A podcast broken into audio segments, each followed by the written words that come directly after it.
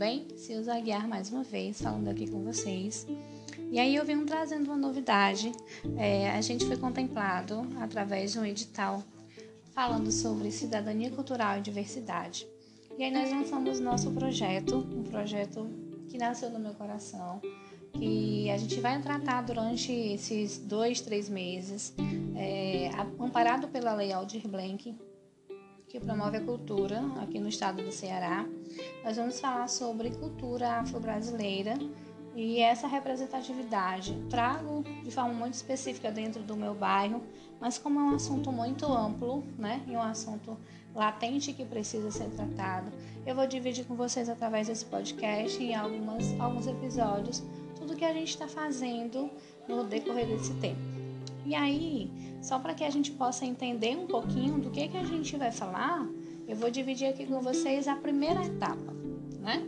Quando a gente fala de cultura afro-brasileira, de cultura africana, a gente tem aí um, uma série de fatores para serem tratados e coisas que precisam ser corrigidas. E do, de, durante esse processo, uma das primeiras coisas que eu me, me dediquei foi a entender sobre lei, né? É, e aí a gente vai falar de forma muito específica nesse podcast inicial sobre a Lei 10639-03. E o que é isso, Silza?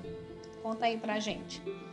Na verdade, essa é uma lei uh, que foi criada em 2003. Ela vem e altera a Lei 5692-96 é, em dois artigos, 26 e 79, tornando obrigatório o ensino de História e Cultura Africana e Afro-Brasileira e estabelecendo a inclusão no calendário escolar de 20 de novembro, ou seja, foi um dia desse 20 de novembro, né?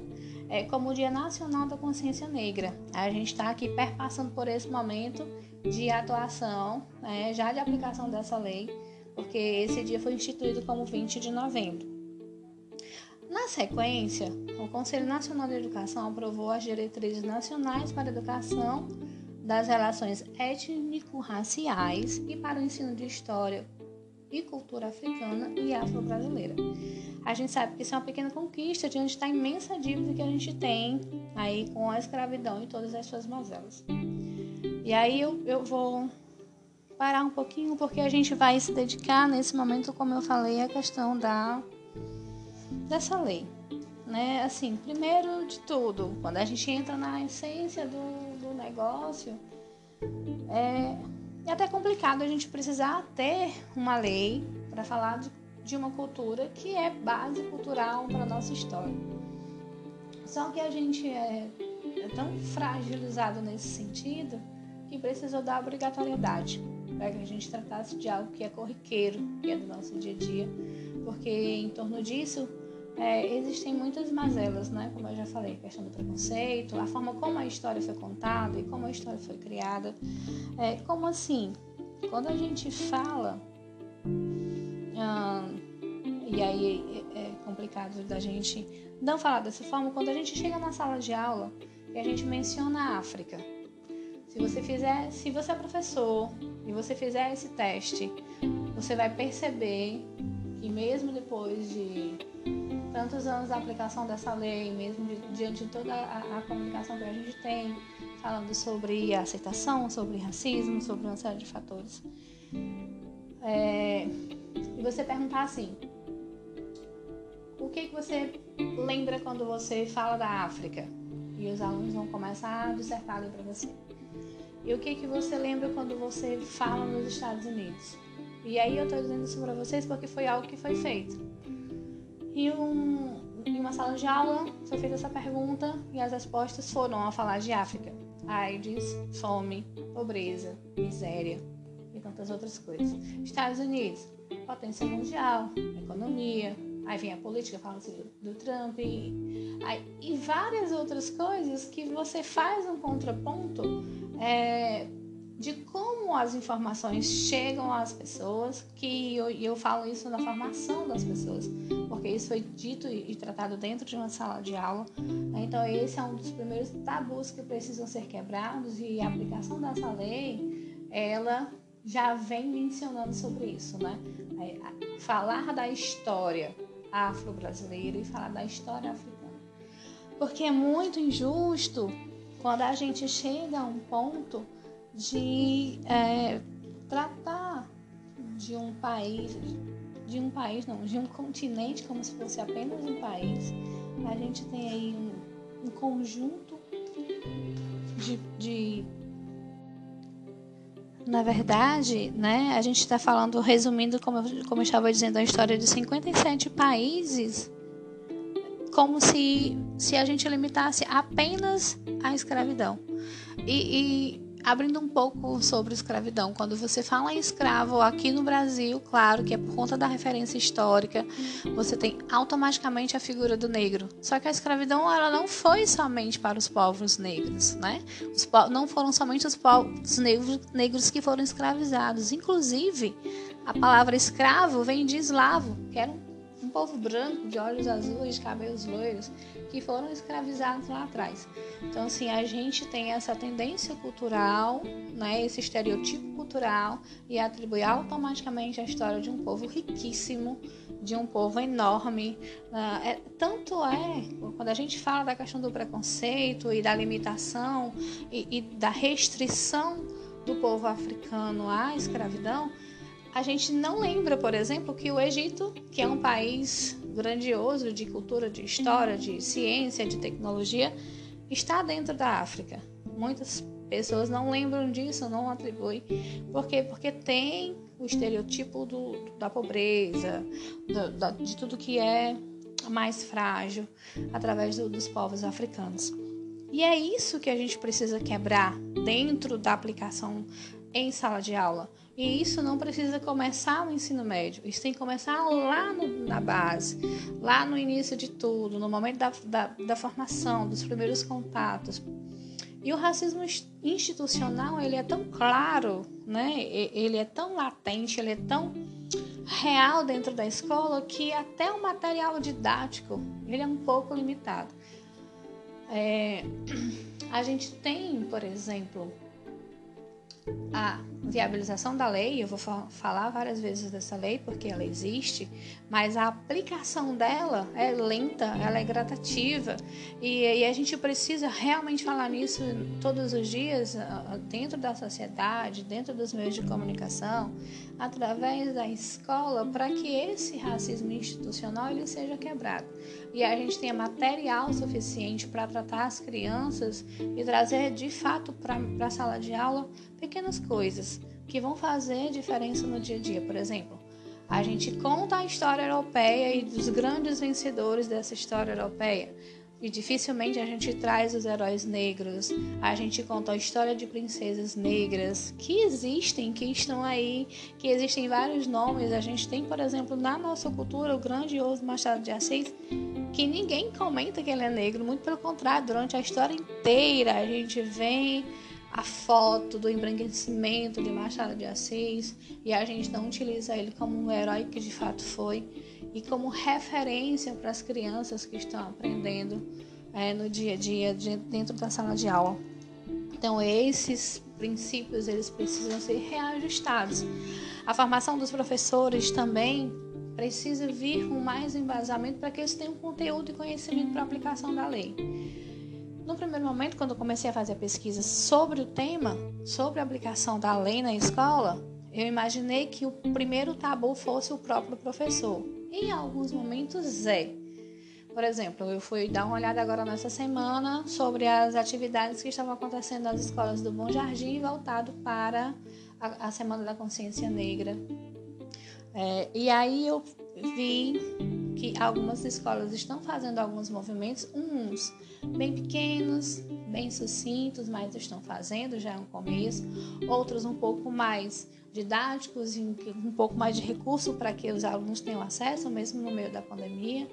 E outras escolas não fizeram nada, não, não, não fizeram nenhum tipo de manifestação, não publicaram um vídeo, não divulgaram o evento, os professores não se envolveram. Então, assim, existe ainda essa dificuldade no meio educacional voltado para o professor, para o docente. E quando a gente fala do docente, a gente também tem que ser justo, porque não é só o professor que compõe esse grupo.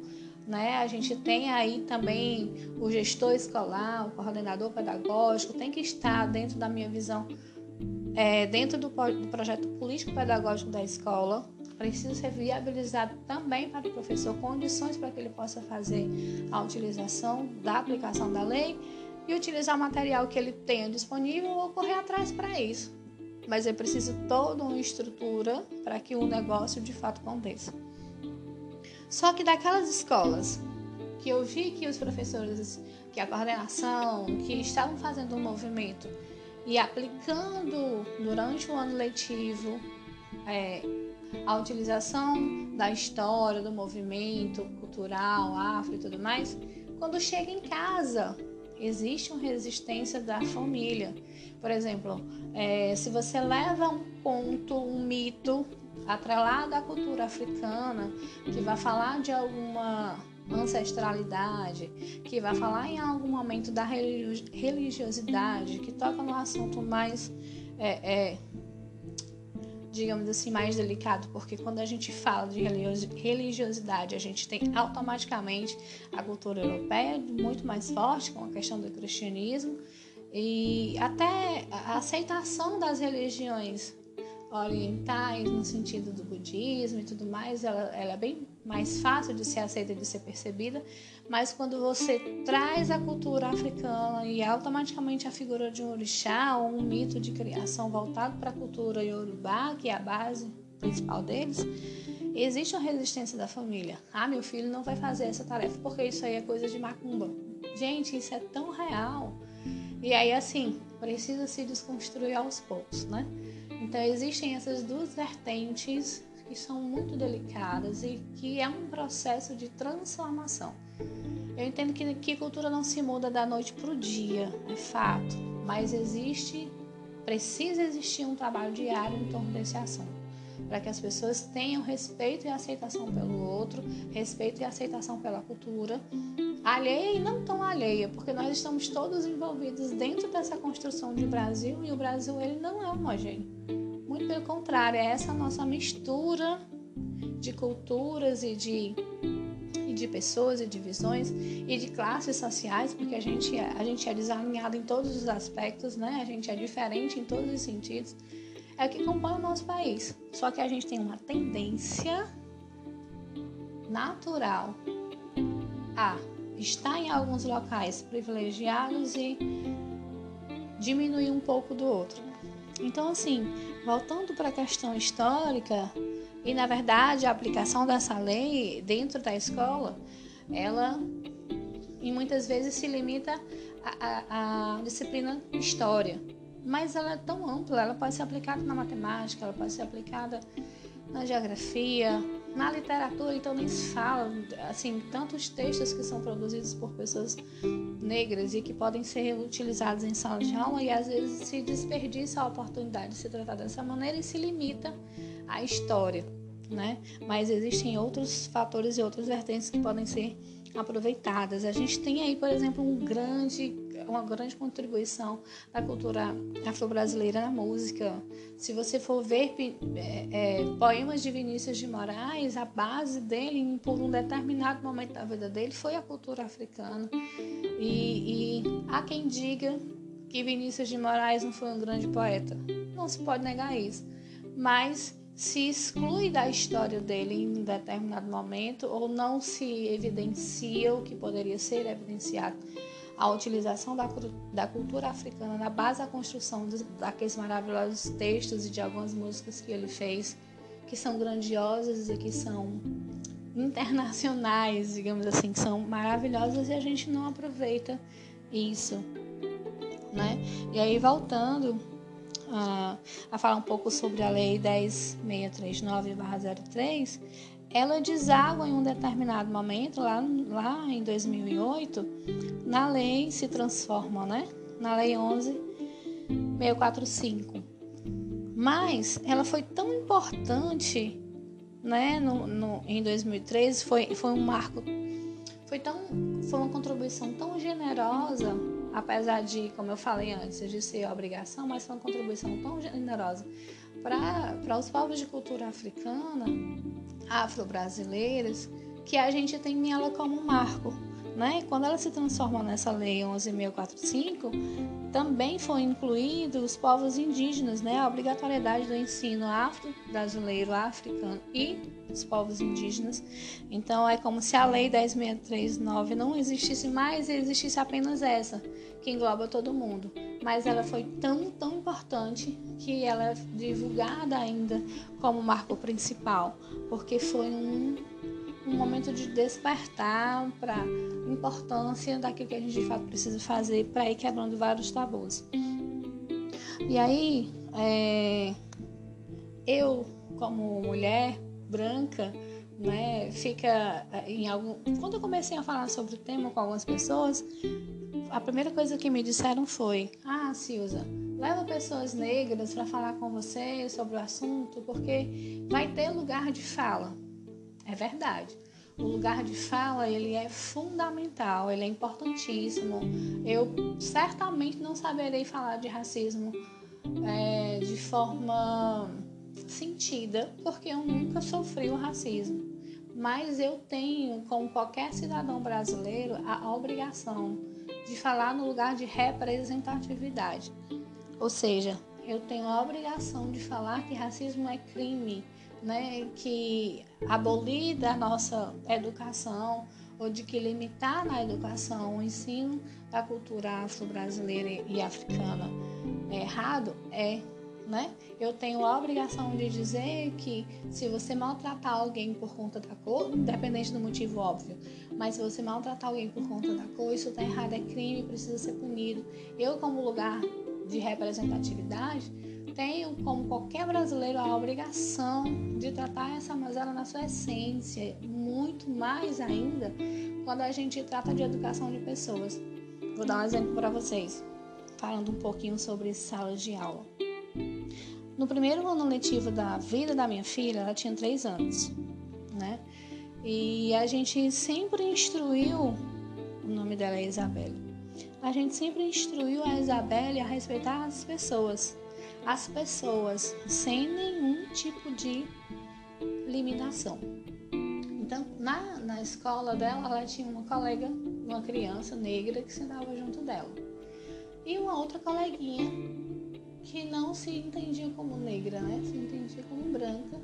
Em um determinado momento do recreio, elas começaram a discutir porque a coleguinha branquinha não queria que a Isabelle fosse amiga da colega negra. E a minha filha falou para ela, assim, me contando ela essa história, falando assim: Mas Fulaninha, quer dizer que eu não posso ser amiga da outra Fulaninha só porque ela é negra?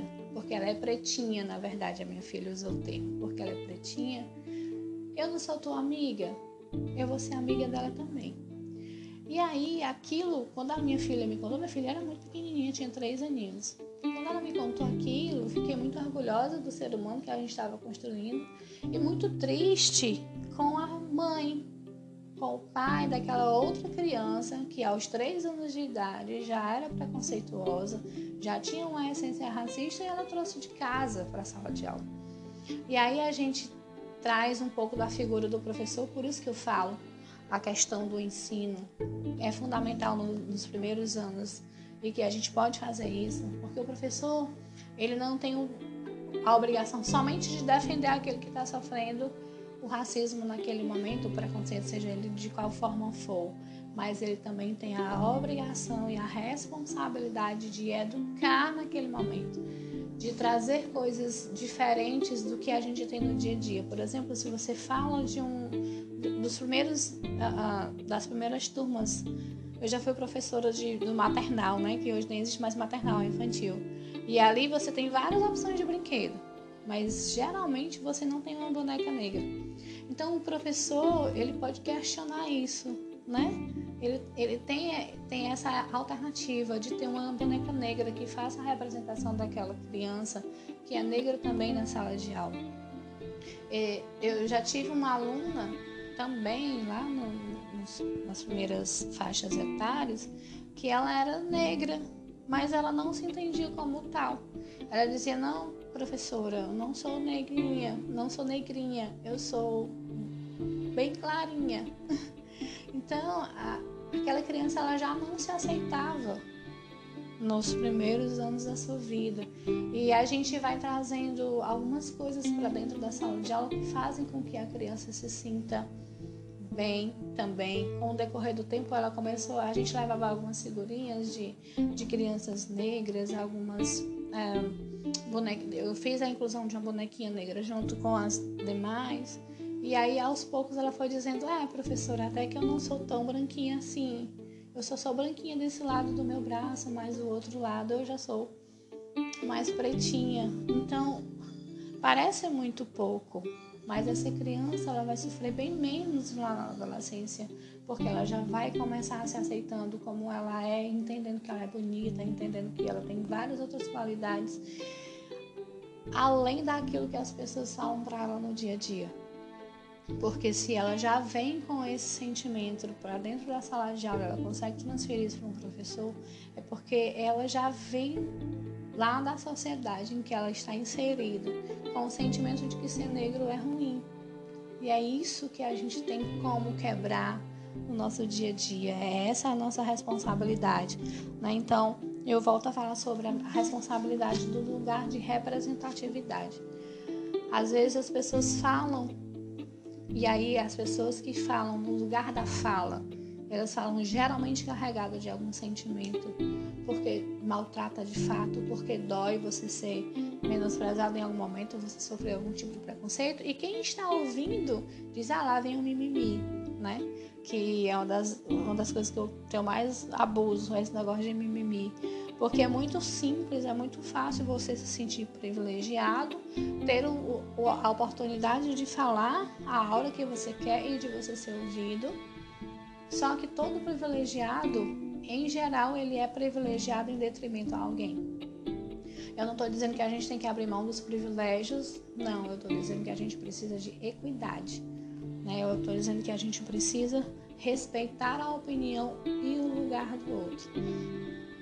E a questão desses, desses privilégios, falando especificamente de comunicação e de fala, aquelas pessoas que têm a oportunidade de representar aquelas pessoas que não têm tanta oportunidade assim são fundamentais. Né? Então, esse nosso momento de projeto de cidadania é para mim é fundamental e eu me sinto privilegiada em ter a oportunidade de, nesse momento, estar falando com vocês aqui através desse podcast e de a gente criar outras oportunidades dentro da escola. A gente vai viver uma oportunidade agora no dia 30 de novembro, um bate-papo com os meninos da escola de tempo integral Almeida Dom Lustosa. Vai ser muito bom. Já estou com grandes expectativas. E fora isso, a gente vai construir todo um projeto, como eu falei, eu vou dividir com vocês. Parei um pouquinho agora para apresentar um pouco sobre a lei, né? Falar um pouco de sala de aula, mas a gente vai sair do momento de sala de aula, nós vamos passar pela cultura uh, negra dentro do Bom Jardim, as aplicações, é, a forma de cultura que é disseminada dentro do nosso bairro, como essa cultura chega à sociedade, como essa cultura chega à escola, qual é o ganho, a contribuição. A gente vai falar sobre tudo isso mais na frente. E eu vou dividir com vocês tudo por aqui. Né? Então, só esse nosso primeiro momento aqui, vou começar a encerrar. Era só muito mais para a gente ir pensando né, no assunto, é, de como a gente pode falar, de como a gente pode tratar de um assunto tão importante, tão fundamental para a nossa sociedade, tão fundamental para as nossas crianças, que a gente tem a oportunidade de transformar crianças hoje em excelentes cidadãos no, cidadãos no futuro. Só depende da gente. Ah, é fácil? Não. Como eu falei mais lá atrás, é um processo de transformação. E esse processo ele não é rápido, ele é lento e ele é progressivo. Mas a partir do momento que esse projeto, que esse processo ele foi iniciado, ele não pode retroceder. A gente só pode ir para frente, só pode buscar e ganhar através de todas as lutas que já chegaram aqui, através de todos os movimentos que foram feitos, através da, da possibilidade de repercutir de forma positiva muitos ganhos que nós tivemos dentro desse aspecto, na mídia, de forma remota, seja como for mas dá para cada um fazer a sua parte. Eu vou tentar fazer a minha, eu conto com vocês. Então, até o nosso próximo momento. Um cheiro, um grande abraço. E a gente vai aqui se falando e se atualizando sobre o nosso projeto. Um grande abraço para vocês. Zé Guiar encerrando. Fui!